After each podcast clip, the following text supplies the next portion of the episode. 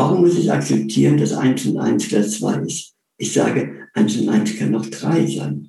Oder warum muss mein Stift, den ich in der Hand habe, warum kann der nicht in meiner Fantasie in dem Augenblick einem Mikrofon werden oder zu einem Fernglas? Das heißt, diese Technik des Nichtwissens ist dahinter. Ich bin bereit, andere Definitionen zu nehmen. Es ist ja nur definiert worden durch unsere Norm, durch unsere Erziehung, durch unsere Festlegung. Ein Stift ist ein Stift. Ein Stift ist ein Stift, ist ein Stift. Ja, aber ein Stift kann auch ein Handy sein. Du könntest in eine äh, in die S-Bahn setzen und plötzlich Stift rausholen und drauf tippen und sagen, hallo Mama, wie geht's dir? Mhm. Verstehst du? Du musst den Mut haben, so etwas zu machen, aber damit veränderst du sofort die Sichtweise.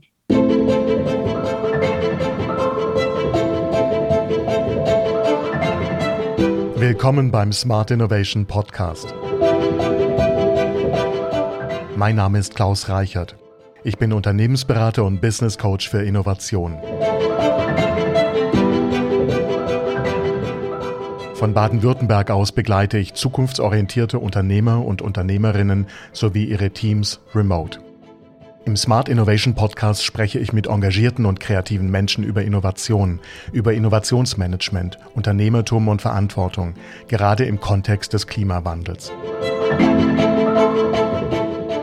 Es geht um innovative, agile Organisationen mit Vision, Dynamik und Energie sowie den passenden Vorgehensweisen, Neues auch enkeltauglich zu entwerfen. Ebenso geht es um wechselnde aktuelle Themen wie neue Geschäftsmodelle, nachhaltige Produkte und digitale Dienstleistungen. Bei den Live-Aufnahmen haben die Teilnehmenden Gelegenheit, sich einzubringen, Fragen zu stellen und mitzureden. Neue Episoden erscheinen dann zum Wochenende. Die aktuellen Termine und alle bisherigen Folgen sind auf klausreichert.de-podcast. In jeder Folge gibt es ein kurzzeitig verfügbares Angebot. So wird Innovation für die Teilnehmenden lebendig und gleich umsetzbar. Der direkte Link zur Episode ist in den Show Notes. Dort gibt es auch weiterführende Informationen, Videos und ein Transkript. Mein Gesprächspartner heute ist Udo Bärenbrinker. Wir sprechen über Perspektivwechsel. Udo Bärenbrinker ist Clown- und Humortrainer und leitet zusammen mit seiner Frau Jenny Karpowitz die Tamala Clown Akademie in Konstanz am Bodensee. Er und sein Team bieten Seminare und die berufsbegleitende Ausbildung zum Clown an. Als Humortrainer arbeitet er für Unternehmen mit Teams und Führungskräften und setzt dabei clowneske Strategien ein. Willkommen, Udo. Danke, dass du heute dabei bist. Ja, danke, danke für die Einladung. Ich bin sehr gespannt, was heute passiert. Dann lass uns doch mal loslegen. Du bist Clown. Du machst noch viel weiteres und ich möchte dich auch nicht darauf reduzieren.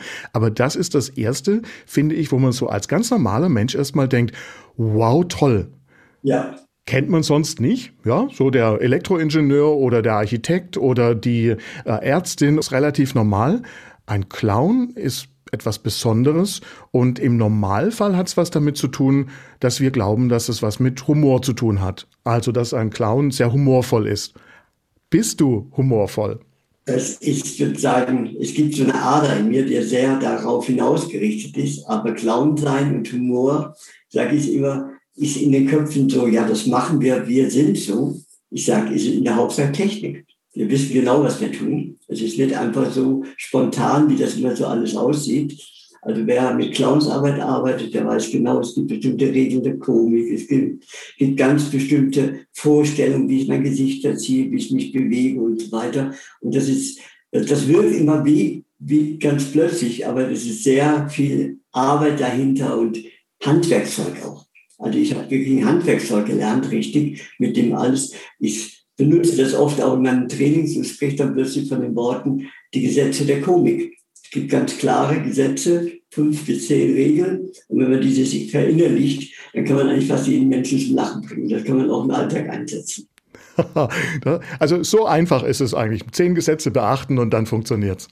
Ja, es ist so, man muss sie beherrschen, man muss vor allem Mut dabei haben. Das sind nämlich Sachen, das werdet ihr merken, ich werde mir nachher ein paar Sachen davon erzählen, die nämlich dafür da sind, ungewöhnliche Dinge zu machen. Nur basiert auf dem Prinzip, ich mache Dinge, die nicht normal sind. Und darüber lachen wir. Weil dann sind eigentlich alle froh, als Zuschauer oder auch im Alltag, wenn niemand anderes es für uns macht. Und dann lachen wir uns gerade über die Fehler auch.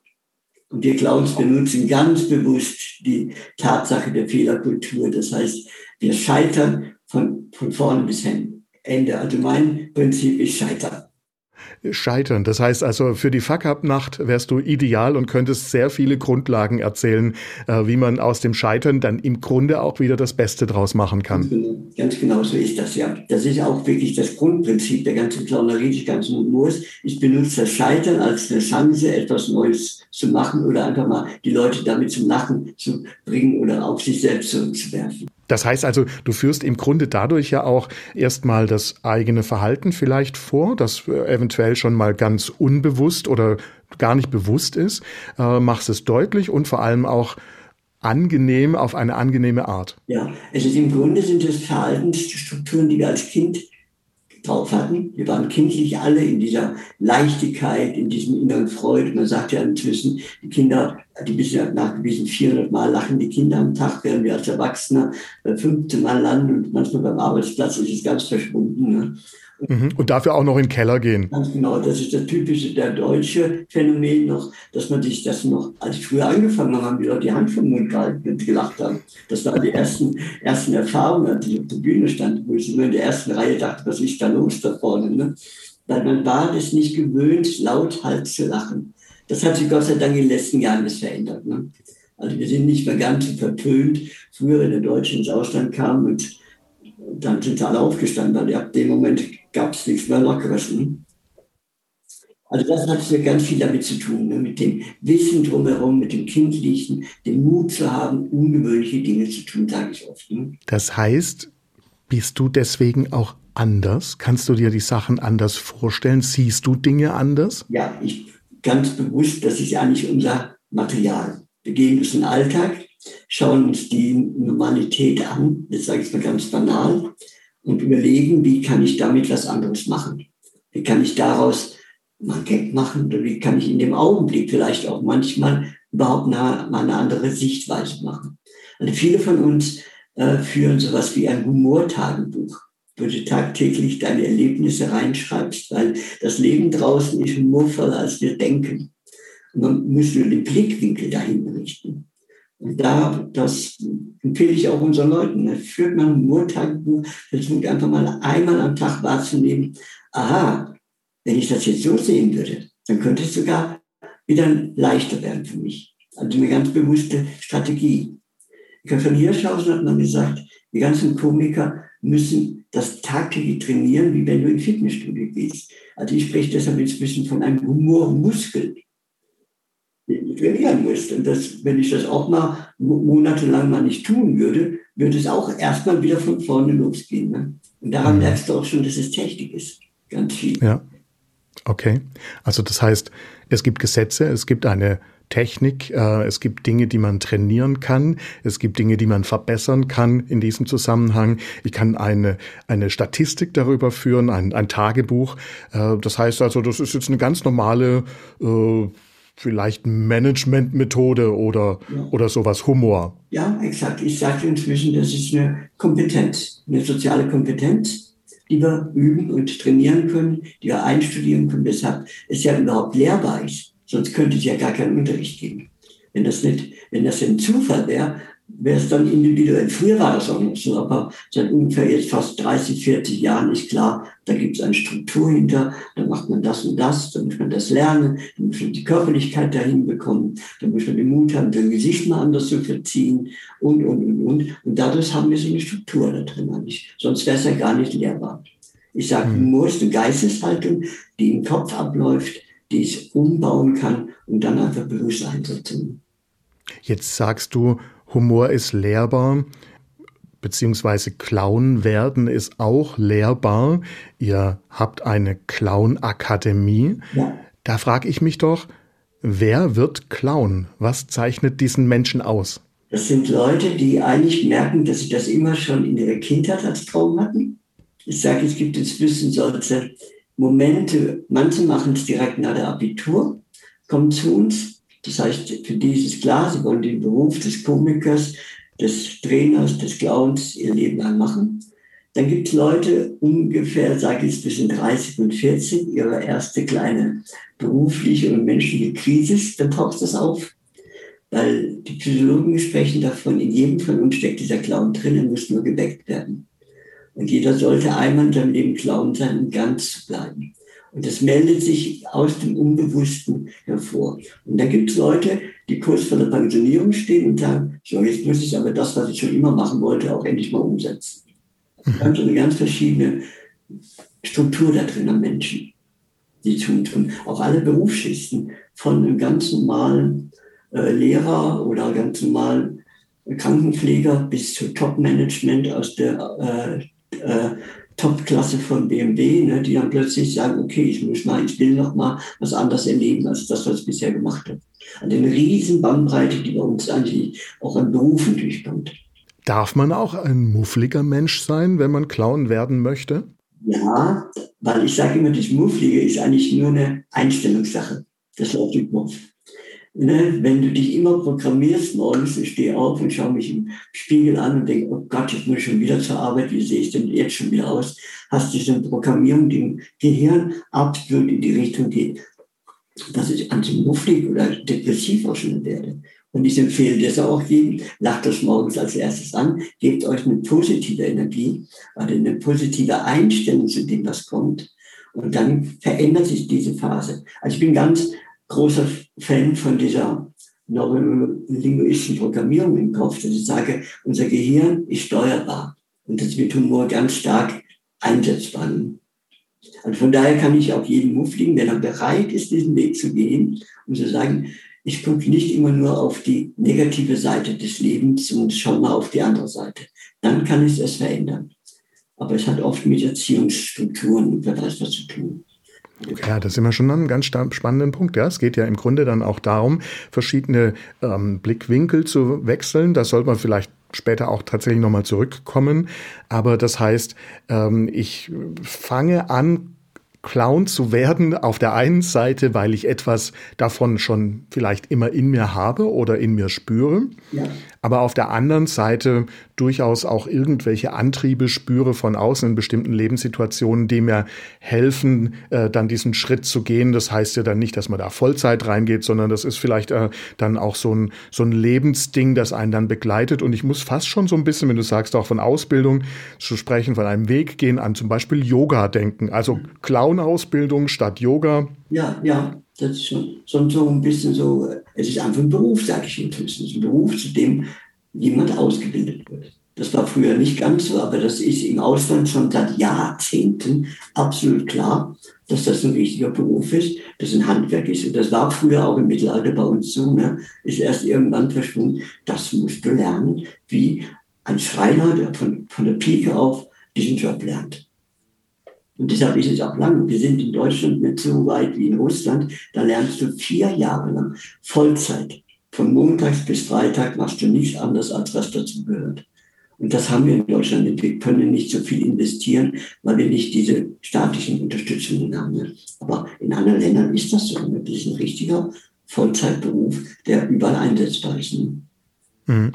Du hast gerade gesagt, im Deutschland, im Mittelalter vor Hunderten von Jahren, da reden wir ja zum Teil auch von, ähm, wie heißen die, die mit der Narrenmütze, ein Hofnarren zum Beispiel, ja. ist ein Clown und ein Hofnarr. Gab's da, gibt es da Verbindung, Parallelen? Im Grunde, Im Grunde sagt man, der Clown ist sozusagen das kindliche Element, das Emotionale. Stern Laubel hat mal gesagt, der Clown ist die emotionalste Figur im Theater. Und wenn du dann weitergehst, aber in dieser Entwicklung dessen, wenn du das verfolgst, dann kommst du irgendwann zum Narren mhm. bewusst ist, was er tut. Das, was ich vorhin meinte. Du weißt genau, was du tust. Ne? Du weißt genau, aha, das mache ich. Während der Clown ist noch immer so ganz direkt. Und dann kommt es zum Hofnarren, was heute ein bisschen die Com Comedians sind oder die Komiker oder auch Menschen wie ich, die ja auch im Alltag das einsetzt, so die Narrenenergie im Hintergrund hat. Und das war damals, da war der Narr der Berater des Königs. Es gab keinen König, der keinen Narren bei sich hatte. Er hat keine Entscheidung gefällt, ohne vorher den Narren zu fragen. Das wäre mhm. undenkbar in unserer ganzen Struktur. Ne? Und das war mhm. was. Ne? Das heißt, da kam auch ein, ein, ein Blickwinkel, ein auch Feedback aus einer ganz anderen Richtung ja. damit zurück. Ja, das war ganz klar strukturiert.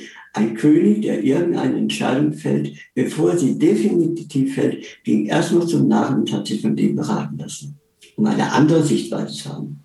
Sogar der mhm. Papst hat bis 1530 oder 40 einen Narren an seiner Seite gehabt, wo man immer sagt, er hat eine göttliche Eingebung, aber die endgültige Entscheidung hat er mit den Narren getroffen. Sehr schön. Das ist verrückt, ne? Ja. Das ist etwas, was wir so, ich schon seit Jahren denke, da müssen wir hin wieder. Ne? Das ist wieder eine andere Sichtweise, dass es auch eine andere Stimme gibt zu dem, was wir so kennen. Ne? Hm.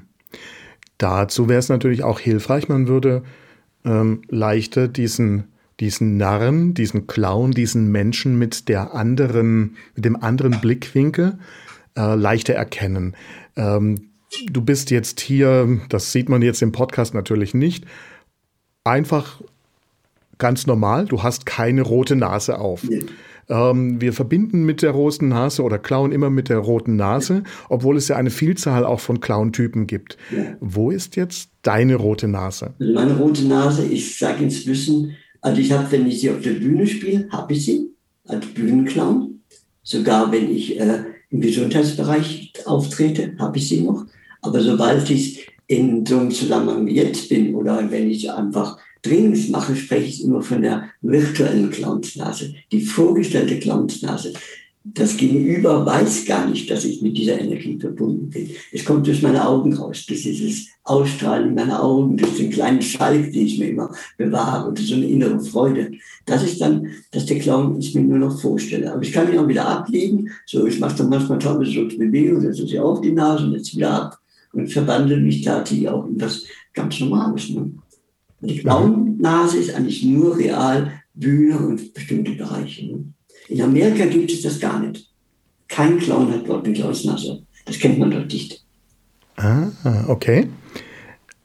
Das heißt, du hast wie so eine Art internen Schalter, wo du dann die, ja, die virtuelle Clownsnase anschaltest und ausschaltest. Das ist so eine innere Freude, die ich aktivieren kann. Das kann man lernen, das ist eine Struktur, das ist eine Schauspielmethode, wo du jedes Gefühl auf Kommando abrufen kannst. Und so kann ich das sofort umschalten. Ich nenne es wirklich wie ein Schalter, der ist genau im, auch lokalisierbar, fast körperlich. Und wenn ich den umschalte, dann bin ich da drin. Okay. Hast du einen Tipp, wie das jeder normale Mensch ja. auch mal ausprobieren könnte, ja, diesen Umschalter? Das mache ich in meinen Trainings. Zum Beispiel, indem du die Clownsnase natürlich am Anfang mal aufsetzen musst, um überhaupt zu spüren, was verändert sich da. Du bist mir sofort körperlich, weil es wie eine Maske ist. Eine kleine Maske. In dem Moment traust du dich mehr, weil man sagt, okay, jemand hat die Nase auf, der darf. Ist Erlaubnis geben. Und wenn ich das so ein bisschen, so ein bisschen in mir mal ausprobiert habe, dann ziehe ich die mal ab und versuche diese Ebene, die ich dabei empfunden habe, das ist wie so ein, aha, ich sage oft, es ist wie, wenn Kinder Streiche machen. Kurz vorher gibt es so einen, einen Blick, wer Kinder zu Hause hat, du merkst es ganz genau, ah, jetzt wollen sie mir. Und diesen Blick, das ist so ein Schalk.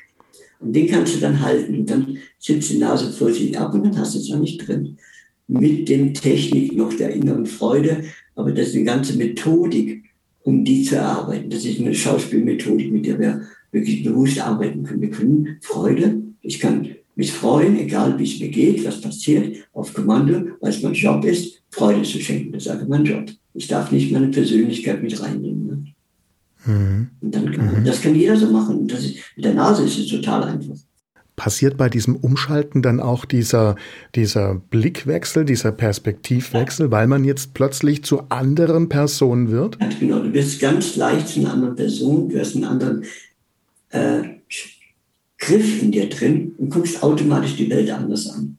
Du schaust sie dann plötzlich über diese Clowns-Ebene an. Und dann entdeckst du Dinge, die anders sind und die sagen, aha, man könnte ja mal die Welt auch so sehen. Und das ist dann zum Beispiel genau dieser sogenannte, den, den nennen wir in der Fachsprache Perspektivwechsel. Also mhm. in Gags, wenn ich Gags schreibe, setze ich mich genau damit auseinander, wie läuft die Normalität und wie kann ich sie auch mal anders sehen und gebe dem dann Sprache oder körperliche mimische Ausdrücke. Okay, kannst du kurz mal drauf eingehen, was man in deinem Umfeld dann unter Perspektive versteht? Also Perspektivwechsel heißt in dem Moment Alltagshandlungen nehmen und die so mal anders betrachten oder anders wahrnehmen. Banales Ding. Dir passiert oft, uns passiert oft, dass man eine Tasse Kaffee umfällt. Das ist uns peinlich in der Normalität. Wir oder auch ich, wenn mir das passieren würde in der Öffentlichkeit, würde ich nicht peinlich da rumrennen und würde laut rufen, wer möchte gerne hier noch seine Tasse Kaffee dazu geben. Das heißt, ich gebe dem eine andere Bedeutung da rein und mache das einfach, ja, ich nehme es leichter, was dann passiert. Also so, das ist mal eines der Dinge. Oder es versucht einfach die Welt mal ganz auf den Kopf zu stellen. Wir, wir machen dann oft so eine Übung, die nennt sich, die Welt wäre wenn. Und dann darfst du dir ganz verrückte Dinge ausdenken. Wenn ich zum Beispiel morgens aufstehe, wie wäre die Welt, wenn ich morgens aufstehe? Tak, tak, tak, tak. Einfach mal nur rumspinnen. Damit entstehen im Grunde Gags für uns Komiker ne? Aus diesen Sprachelementen. Und das ist für uns Perspektivwechsel. Perspektivwechsel heißt, nicht in der 1 zu 1 Substanz drin zu bleiben, sondern warum muss ich akzeptieren, dass 1 und 1 gleich 2 ist? Ich sage, 1 und 1 kann noch 3 sein. Oder warum muss man Stifte in der Hand haben? Warum kann der nicht in meiner Fantasie in dem Augenblick so ein Mikrofon werden oder so ein Fernglas? Das heißt, diese Technik des Nichtwissens ist dahinter. Ich bin bereit, andere Definitionen zu nehmen. Es ist ja nur definiert worden durch unsere Norm, durch unsere Erziehung, durch unsere Festlegung. Ein Stift ist ein Stift. Ein Stift ist ein Stift, ist ein Stift. Ja, aber ein Stift kann auch ein Handy sein. Du könntest in eine äh, in die S-Bahn setzen und plötzlich du draußen und drauf tippen und sagst, hallo Mama, wie geht's dir? Mhm. Verstehst du? Du musst den Mut haben, so etwas zu machen, aber damit veränderst du sofort die Sichtweise. Mit ganz banalen kleinen Dingen. Mhm. Also das ist das, das nennen wir Perspektivwechsel.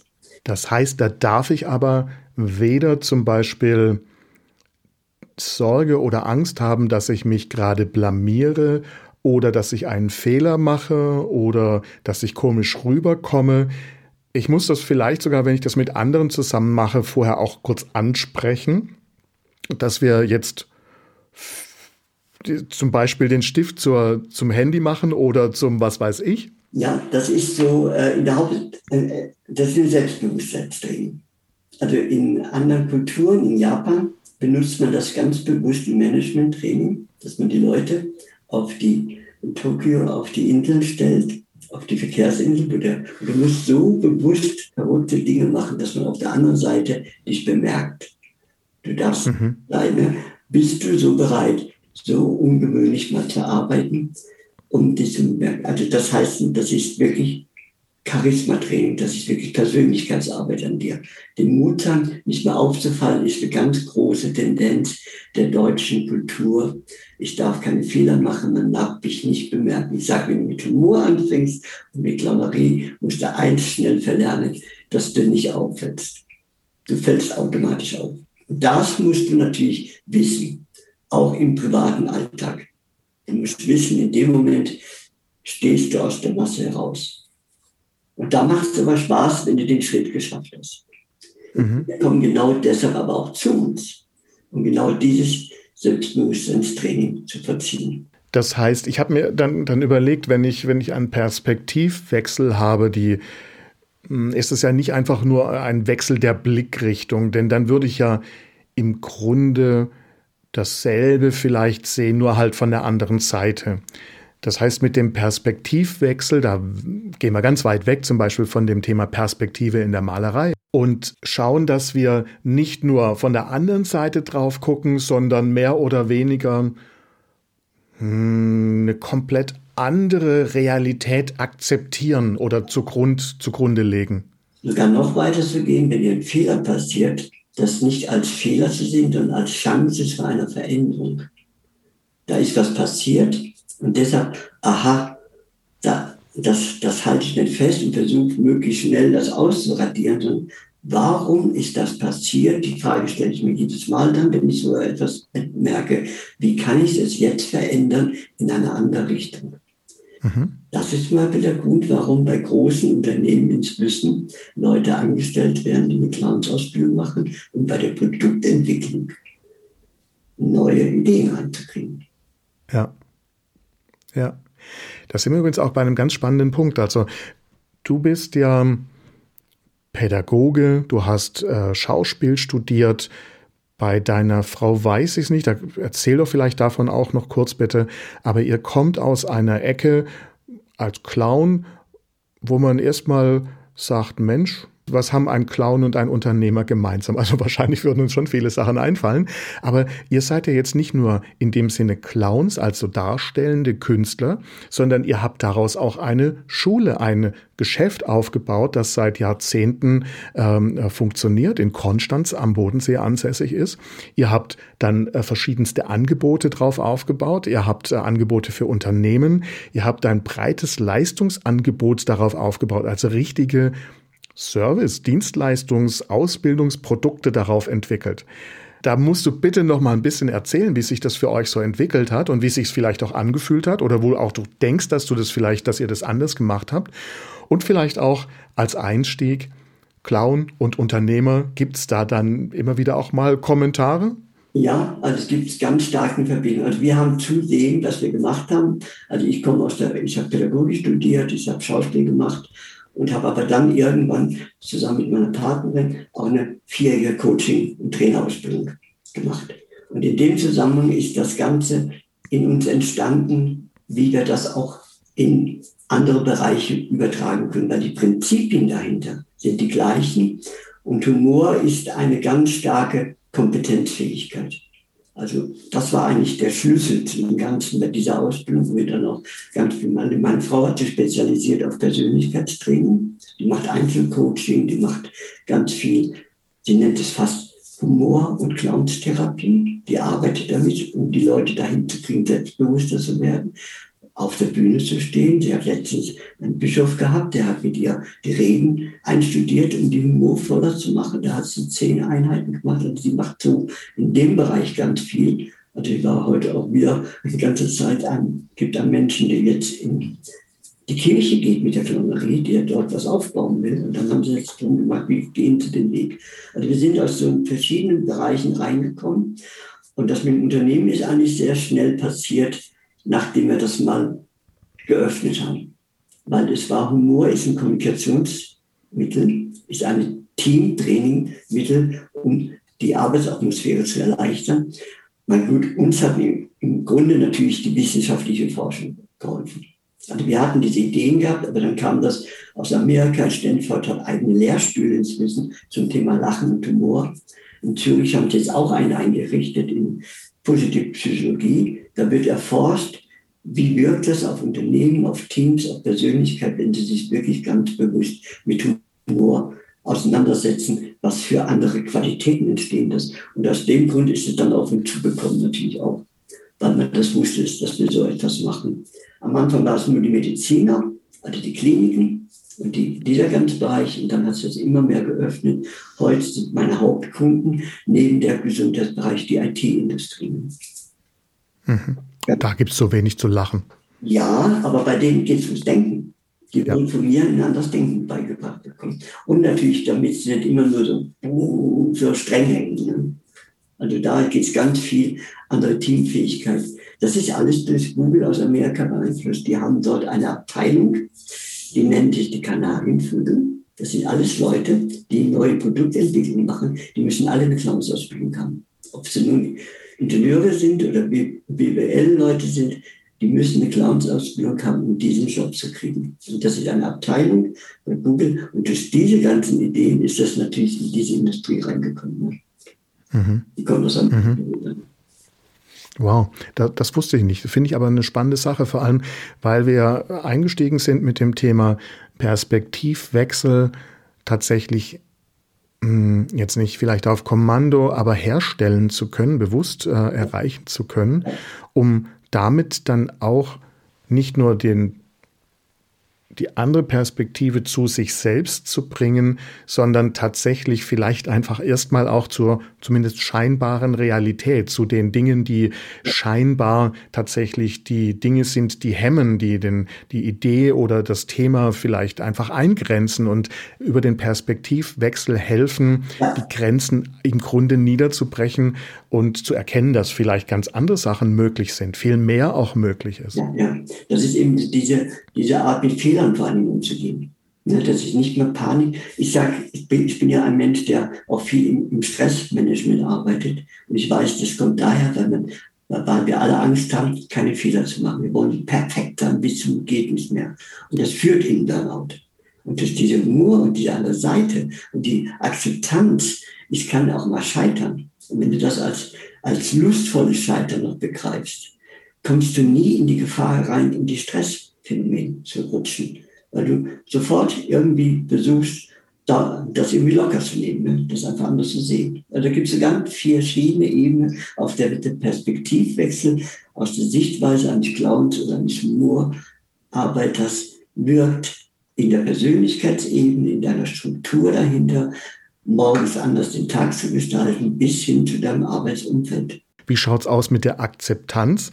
Mal angenommen, wir haben es mit jemandem zu tun, der einfach nur Dinge glaubt, die er nachrechnen kann. Ähm, hm, muss ich da, habe ich da vielleicht Akzeptanzprobleme, wenn ich dann auf ganz komische Sachen komme? Muss ich es vielleicht eindeutig in dem Moment auch zeigen, dass jetzt gerade der Clown in mir spricht und den Perspektivwechsel ja. hergestellt hat? Ja, eindeutig. Du, du, du musst diese Entscheidung zu dem Schalter gefunden haben, ne? dass sie auch sagen, okay, jetzt gibt es auch mal eine andere. Es gibt viele Menschen, die zu uns kommen, die eigentlich diesen Wunsch haben, weil sie so kopforientiert sind, dass der Körper und alles schon fast weg ist, ne? dass die aber ein Wahnsinnsbedürfnis haben, es muss auch was anderes geben, weil die spüren es in sich drin. Meistens sind es Leute, die aus einer Krise dann auch kommen, aber die haben wirklich Schwierigkeiten. Es dauert dann wirklich sehr lange. Das ist wirklich ich sage mal, es macht ein hartes Stück Arbeit für uns, sie in den Körper zurückzuholen, in diese innere Struktur, weil bisher war alles nur hier, Zahlen, Funktionen und so weiter. Aber es gelingt, wenn du äh, dran bleibst, also auch als Mensch selber. Ne? Aber es mhm. kommt oft aus dem Bedürfnis. Was natürlich nicht passieren kann, dass dich also dass da am Anfang, ich nehme solche Sachen nicht mehr an, wenn wirklich zwangsweise die Leute in Humortrainings geschickt werden die nicht dazu bereit sind. Dann hast du mhm. von vornherein mufflige Gesichter, ich will doch nicht. Oder wenn jemand zu dir sagt, geh doch mal im Einzelcoaching zu meiner Frau, es wird das Zeit, dass du mal ein bisschen Humor verlässt. Das ist von vornherein der Block da, weil der ja schon der Stempel da ist. Ich bin es ja nicht. Ne? Und wahrscheinlich muss man nicht gleich die volle Clown-Ausbildung machen über vier Jahre, aber mal eine Stunde ist halt leider auch nicht sinnvoll. Nee, also was ich oft mache, ist Tagesseminare.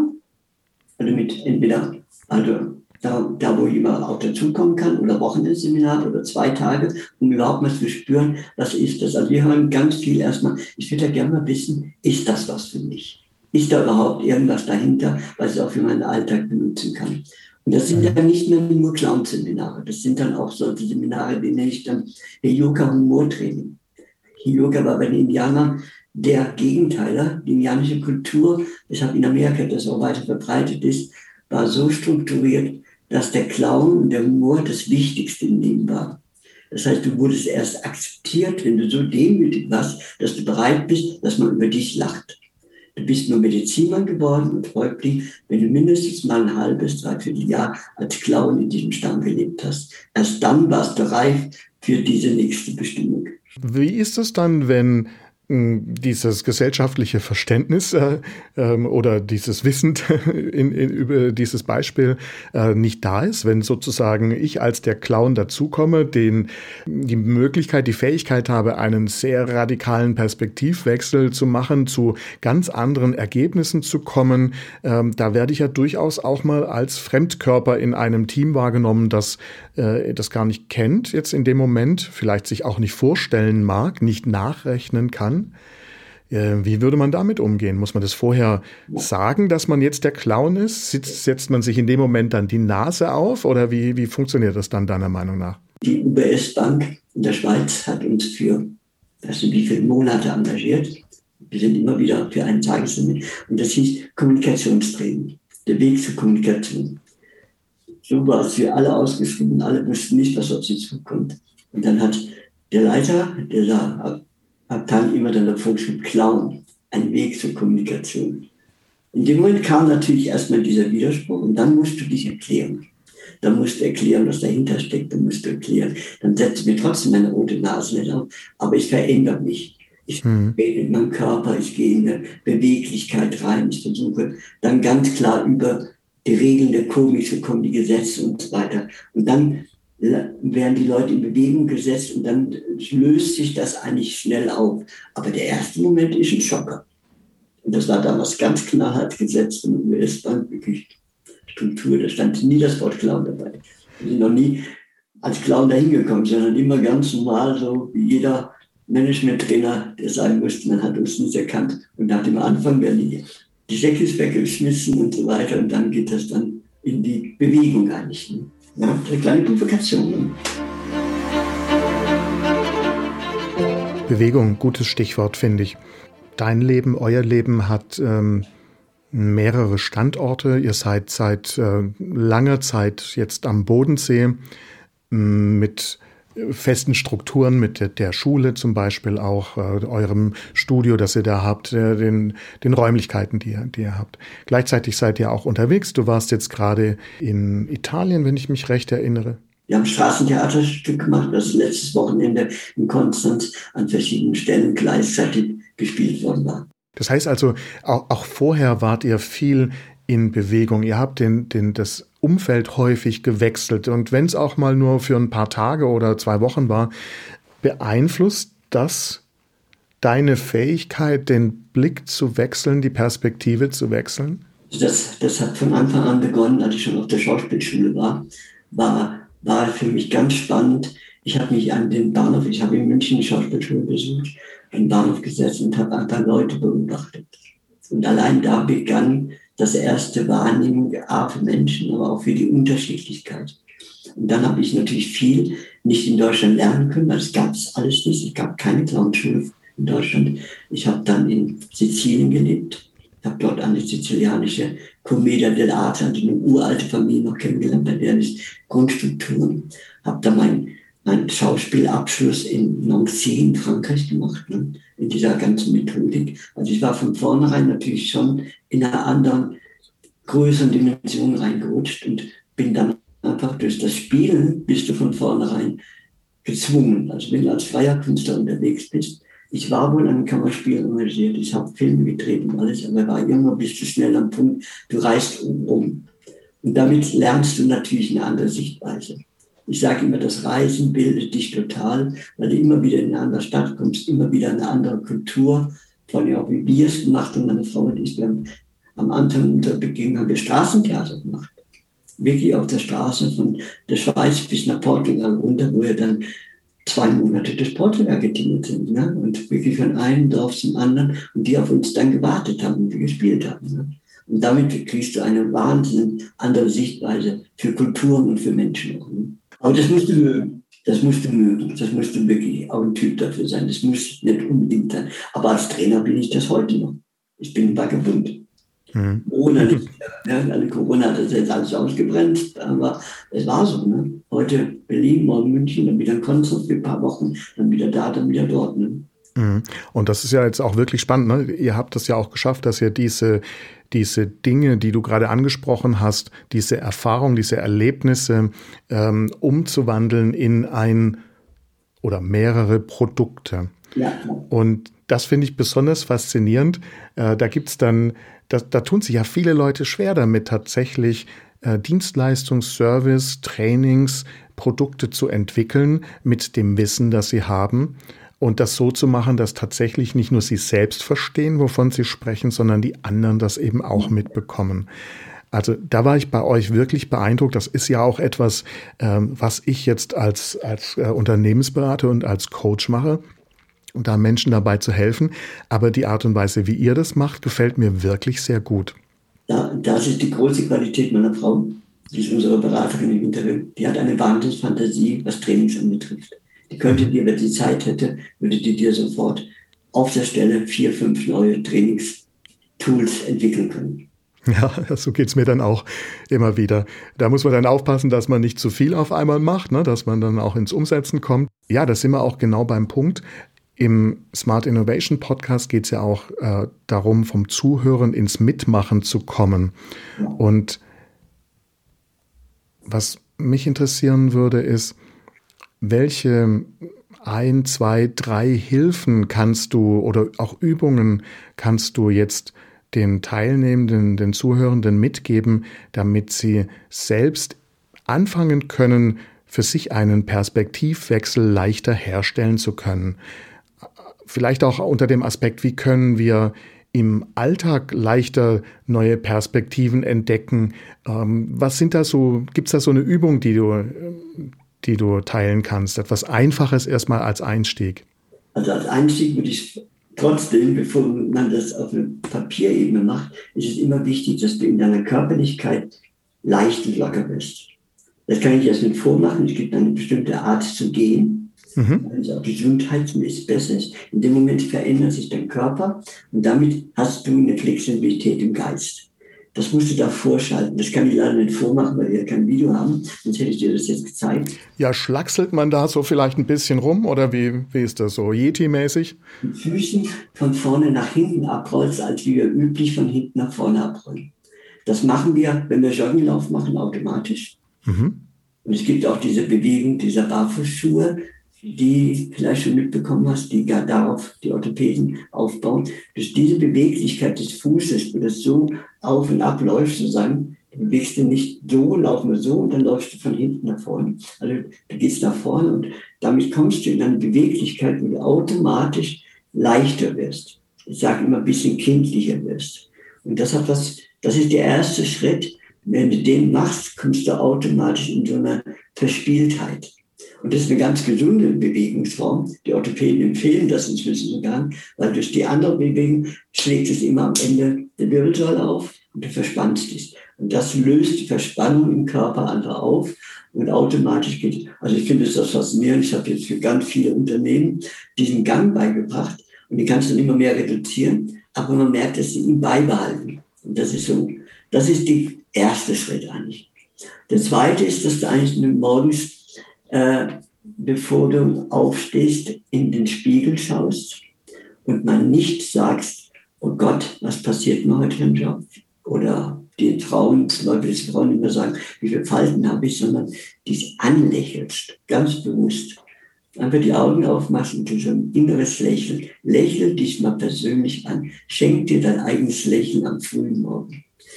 Dann passiert in deinem Gehirn eine ganz starke biochemische Wertigkeit, dass du auf diese, diese positive Ebene kommst. Und wenn du dann, meine Übung, die ich dann oft anbiete, der Perspektivwechsel, dass du eben sagst, okay, du hast ein Problem, ein ganz einfaches Mal, und für das suchst du die zehn schlechtesten und unmöglichsten Lösungen, die dir einfallen, sodass es dir richtig Spaß macht. Du musst aber zehn finden. Oft ist bei sehr kopforientierten Leuten, hört es bei zwei auf, ein Großteil von uns, die es zum ersten Mal macht, hört es bei fünf auf und das musst du weitermachen. Entweder musst du dann aufstehen und dann findest du so zehn verrückte Lösungen, zumal ganz banales Ebene zu Hause wird nie abgewaschen. Du schaffst jetzt, du schmeißt nur noch alles im Fenster raus, das gewaschen wird, oder du schaffst dir nur noch Plastikgeschirr an, oder, oder, oder. Also wirklich ganz, die müssen nicht normal sein.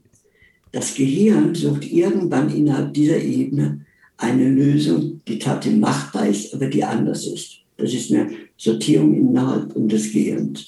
Am besten du machst es zu zweit, weil dann fallen dir viele Sachen ein. Und das, das, da setze ich einfach hin, ein Problem, zehn unmögliche Dinge aufschreiben. Und dann schau am Schluss auf diese Liste, ob da irgendetwas ist, was du real umsetzen kannst. Wenn das nicht gleich passiert, gibt es den nächsten Schritt, dass du nicht mehr sitzen bleibst sondern du fängst an zu laufen. Hast ein Problem oder irgendeine Situation und versuchst rumzuspinnen im Gehen. Und dann noch den anderen Gang dazu machst, plötzlich merkst du, oh, mir fällt noch mehr ein. Und das mache ich am Endeffekt, wenn ich Teamtraining mache, setze ich das Team zusammen, schicke die nach draußen für 20 Minuten. Sie sollen spazieren gehen. Und eines der wichtigsten Probleme auf die Art und Weise lösen. Und das funktioniert super. Tamala ist aus solchen Strukturen entstanden. Mit solchen Methoden haben wir gearbeitet. Also auch unser Team arbeitet bis heute. Also wir gehen am Weg raus und rennen, joggen, machen, was wir sind in Bewegung und entwickeln solche Sachen. Auf der einen Seite ein, ein, eine einfache Lösung in einen Perspektivwechsel Modus zu kommen oder den zu trainieren, ist Bewegung, eine besondere Art von Bewegung. Ja, ja. Das andere Hilfreiche ist, ähm, morgens, bevor es überhaupt losgeht, sich selbst anzulächeln, damit im Grunde ja auch selbst zu akzeptieren und mal noch auch zu sagen, es ist gut, wie du bist. Ja, genau, das ist dahinter eigentlich, ne? Ja. Ja. Und wenn man das natürlich, man kann das beliebig vertiefen, aber eine einfache Methode, die jeder sozusagen, jede dann auch ähm, heranziehen kann, ist die jeweils zuerst mal das, die Fragestellung verdeutlichen und dann versuchen, die jeweils zehn schlechtesten Lösungen zu finden dafür, die gerne auch besonders abgefahren sein dürfen. Ja, und das hat was mit dem Gehirn. Das Gehirn hat plötzlich Spaß, mal anders zu denken. Es hat richtig Spaß daran. Wenn du es mit Spaß machst und, das, und dann plötzlich merkst, zack, gibt es dann Sprung in tatsächlich etwas, was nicht ganz so üblich war wie immer, dass aber sofort eine Lösung drin ist, die oft realistisch umsetzbar ist. Das ist eine reine Gehirngeschichte, die da oben abläuft. Da, da, wird ja das Wort ganzheitliches Denken komplett neu definiert, finde ich. Ja, ja. Also wir begreifen uns wohl als ganzheitliches Wesen, aber da gehört eben alles dazu, die Struktur im Gehirn zu verändern, die Struktur in deiner Körperlichkeit zu verändern und vor allem die Wahrnehmungsebene zu verändern. Und diese drei Elemente führen zu einem neuen, umfassenden zusammen. Weil wenn du den Clownsnasenmappen aufsetzt, verlierst du den Tunnelblick. Du guckst nicht mal geradeaus, sondern die Nase führt dazu, dass du äh, peripher siehst, weil du kannst gar nicht mehr so gucken. Du guckst so an der Seite. Und wir begreifen das mit dem Wort des peripheren Blicks. Wir Alltagsmenschen, das ist natürlich hier durch unser Laptop noch viel schlimmer geworden, wir gucken nur in einen Tunnel und sehen nur, was direkt vor uns und haben links und rechts alles vergessen. Die Nase, weil die dazwischen steht, verhindert das. Du guckst da. Du siehst alles, was da passiert. Und das ist für Teamsitzungen ein Traum. Weil du guckst nicht mehr so, sondern aha, was passiert denn hier überall? Wenn wir die Kamera vor uns haben, dann gucken wir genau in diesen kleinen Punkt rein. Ja, Mehr nicht. Das ist der Punkt, ja. Ja, ja. ja. Uno, habe ich was vergessen zu fragen zum Thema Perspektivwechsel oder etwas, was hier außenrum äh, noch passt? Also was, was vielleicht immer klarer werden müsste, dass man das einsetzen kann, um wirklich in vielen Unternehmensbereichen neue Strukturen zu etablieren. Also bis hin, ich sage zum Beispiel, äh, bei Apple haben die eingerichtet ein Humorzimmer für die Mitarbeiter in der Pause. Und in der Klinik in Konstanz, in der Mittagspause, gibt es Lach-Yoga, also eine Bewegung für das Lachen bewussten, um in eine andere Aktivität zu kommen. Und das sollten sich viele vielleicht nochmal auch als Perspektivwechsel sagen, aha, ich kann auch einfach mal mein ganzes Umfeld anders strukturieren. Warum müssen wir uns am Abend immer nur die schlechten Nachrichten reinziehen? Warum müssen wir uns immer nur Krimis reinziehen und gucken nicht mal, dass wir mal einmal heftig lachen können? Solche Sachen. Weil die Wissenschaft hat nachgewiesen, wir sollten 200 Mal am Tag lachen, damit wir kein Burnout kriegen, damit wir keinen Herzinfarkt kriegen. Menschen, die das tun, kriegen das einfach nicht. Das ist eine medizinische Wirkung. Und das, finde ich, gehört auch zum Perspektivwechsel dazu. Das sich einfach zu erlauben, mal diese Freude zu sich gönnen. Auch wenn es um uns herum drunter und drüber geht. Mhm. Also dann erst recht. Grunde dann auch nicht nur der Fels sein, sondern der, der lachende Fels. Ja, ja. Der ja. Leuten damit helfen kann. Ne? Also ich sage du kannst damit auch mal nochmal Leute rausholen, die alle so deprimiert sind, jetzt gerade in der Corona-Zeit. Das war ganz wichtig eigentlich. Haben wir sogar Sachen gemacht hier, äh, bewegen. Lass uns mal hier am, am, am, bei so Zoom-Sachen mal lachen, einfach nur, damit mhm. ich hinkriege. Toll, danke. Wir haben noch eine Frage aus dem teilnehmenden Kreis. Wie, wie holen Sie Teilnehmer ab, wenn sie aus Gruppenzwang teilnehmen? Ja, das ist genau das, was ich vorhin definiert habe. Äh, dann muss ich es wirklich erklären, muss raushören, warum sie dort zwanghaft sind. Also ich sage inzwischen fast, wer dort zwanghaft hingeschickt wird, wird in den, in den Widerstand gehen. Das wie wenn Sie Kinder zum Nachhilfeunterricht schicken, dann wird erstmal, wenn Sie nicht das einsehen, warum. Und dann muss ich deshalb über das Bewusstsein kommen. Ich tue deshalb in solchen Gruppen, wenn das viel ist, ganz viel erklären, warum Humor wichtig ist, warum diese ganze Arbeit wichtig ist, was dahinter steckt, was das mit uns macht, sowohl aus der medizinischen als auch in der Kommunikationsstruktur um dann so langsam in den Weg hineinzukommen. Und dann bin ich natürlich auch, das gebe ich offen zu, ein bisschen provokant. Ich sage ja immer, wer zu mir kommt, der muss damit leben. Ich sitze zum Beispiel von vornherein auf dem Schreibtisch und lasse meine Beine baumeln und rede den Körper ganz. Und sage, okay, das ist das erste Unbekannte. Und dann fordert sie alles zum Aufstehen auf. Bei mir bleibt keiner sitzen. Und dadurch kommt dann, holst du die Gründe alle raus. Es gibt ganz wenige, die da wirklich äh, sich weigern. Und das Verrückte ist, wenn ich ihnen alle die Nase irgendwann aufsetze, wird der, wird der Letzte wird rumspinnen und irgendwas endlich darf er. Weil ich gebe Erlaubnis, ich gebe ganz, ganz viel Erlaubnis, damit auch sie mitkommen dann. Ja. Also das heißt, man kann mitmachen, man, man macht sich nicht lächerlich. Der Erste, der vielleicht sich dazu äh, durchringt, dann äh, quasi jetzt einzusteigen, der hat es vielleicht am schwierigsten, aber der zweite, dritte, vierte ist dann derjenige, der dann ja eigentlich nur noch mitmacht, ja, weil die anderen ja schon den Weg bereitet haben. Ich nichts vor. Ja. Ich bin ganz stark Vorbildcharakter. Es geht. Ich sage, es geht tatsächlich. Ich bin ein Mann, der 65, 66 ist. Ich bin körperlich fit. Ich bin alles noch da. Ah, also seht, es geht. Und wenn ich dadurch, dass ich das agiere und die mitnehme, geht es dann schon. Dann passiert genau dieses Phänomen. Mhm. Also wenn die Leute ich denen irgendwann mal die Nase aufsetze, dann ist es sogar manchmal, dass ich das Gefühl habe, so jetzt muss ich mal langsam stoppen, die, das gerät mir aus der Ruder. Gerade in solchen Gruppen, die erstmal nichts wollen. Gut. Vielen Dank, Udo, dass du dir heute die Zeit genommen hast und etwas über Perspektivwechsel äh, erzählt hast. Vielen Dank, dass du dabei warst. Ja, danke schön. War wunderschön. Ganz einfache Struktur, ja.